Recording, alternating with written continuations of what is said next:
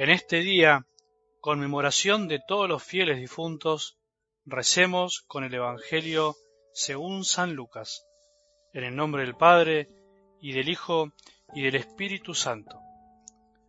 El primer día de la semana, al amanecer, las mujeres fueron al sepulcro con los perfumes que habían preparado. Ellas encontraron removida la piedra del sepulcro y entraron, pero no hallaron el cuerpo del Señor Jesús. Mientras estaban desconcertadas a causa de esto, se les aparecieron dos hombres con vestiduras deslumbrantes. Como las mujeres, llenas de temor, no se atrevían a levantar la vista del suelo, ellos les preguntaron, ¿Por qué buscan entre los muertos al que está vivo? No está aquí, ha resucitado. Recuerden lo que él les decía cuando aún estaba en Galilea.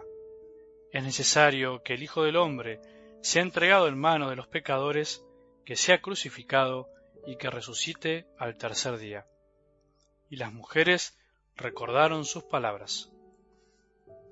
Palabra del Señor.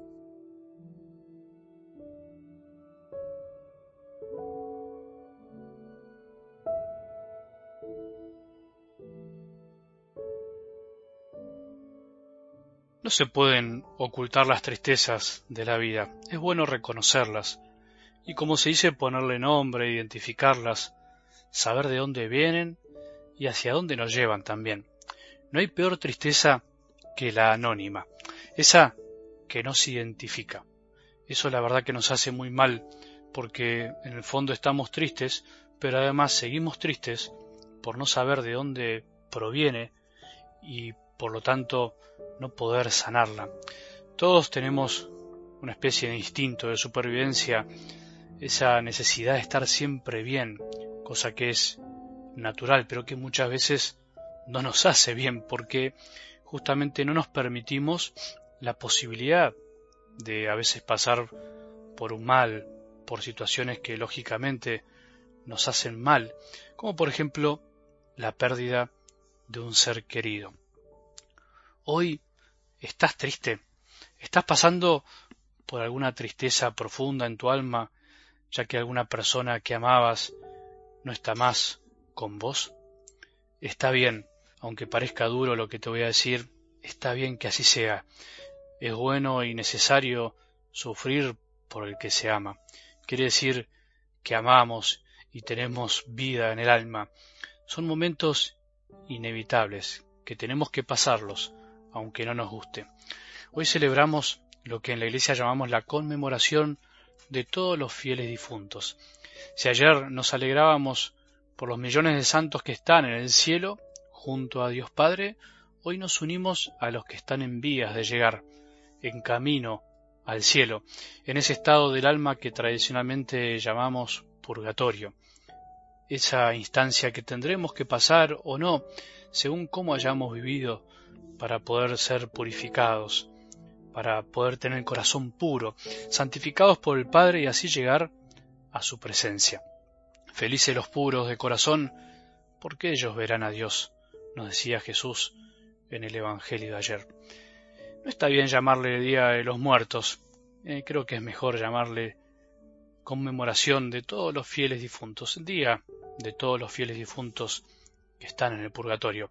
Lo primero que te propongo es que pensemos desde algo del Evangelio de hoy en el sentido de este día, porque nosotros creemos en lo que rezamos y celebramos, o sea, cuando en la liturgia rezamos, en este caso también con una devoción que es muy popular, cuando lo expresamos con fe, significa que creemos en eso.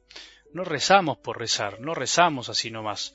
No podemos rezar y celebrar algo de lo que en el fondo no creemos. Sería muy ridículo. Y lo mismo al revés. Celebramos, rezamos lo que creemos. Ahora podemos preguntarnos ¿en qué creemos? ¿O qué quiere decir que rezamos por los fieles difuntos? Como me gusta decirte siempre, debemos evitar los extremos. Si en una época por ahí Hemos caído en el dramatismo ante la muerte y en acrecentar el sufrimiento del purgatorio, del infierno, alertar de no caer en el otro extremo tan común hoy en día, en el que parece que todos los que mueren son inmediatamente canonizados. Es común hoy ir a algún velorio, entierro y escuchar a los sacerdotes, como yo, casi con naturalidad decir que el difunto ya está en el cielo, ya está en la casa del Padre. Sí, lo dicen con mucho amor y con muy buena intención, pero entonces ¿de qué serviría este día si morimos e inmediatamente todos vamos al cielo? Si es así, entonces ¿Para qué rezamos todos los días por los difuntos en cada misa? ¿Para qué rezamos hoy en todo el mundo? ¿Qué sentido tiene? Es para pensarlo. La Iglesia, como familia, como madre, como maestra, siempre enseñó y enseña que de alguna manera, si no hemos vivido plenamente esta búsqueda de santidad, si no hemos amado como el Señor nos enseñó, si no hemos vivido las bienaventuranzas en la tierra, de algún modo tendremos que ser purificados para poder ver a Dios. Y no porque Dios Padre sea malo o porque nos castiga, sino porque para ver algo tan grande necesitamos tener un corazón bien grande. Y para tener un corazón bien grande tenemos que prepararnos, dejar que ese alguien con mayúscula nos lo agrande si lo tuvimos un poco chico. Eso es lo que creemos en la Iglesia cuando hablamos del purgatorio, que en definitiva no es un lugar físico, sino que es un estado del alma, una instancia necesaria para poder ver a Dios y alcanzar la santidad. Por eso centrémonos en este día en la alegría, en la oportunidad que Dios nos da para poder verlo algún día, no en un lugar de castigo, de tormento, a secas, sino en esa oportunidad que el mismo Dios nos dará a todos para poder llegar a estar cara a cara con Él. Bueno, muchísimas almas también están en este estado y por ahí algún familiar nuestro por el cual tenemos que rezar hoy especialmente porque solo nosotros y los que están en el cielo pueden interceder por los que están en el purgatorio. La Iglesia hoy nos invita a ofrecer algo de nosotros, la celebración de la misa, la confesión, recibir la Eucaristía, para poder ayudar a que un alma llegue al cielo. Y creo que hay algo del Evangelio de hoy que también nos puede ayudar a pensar distinto.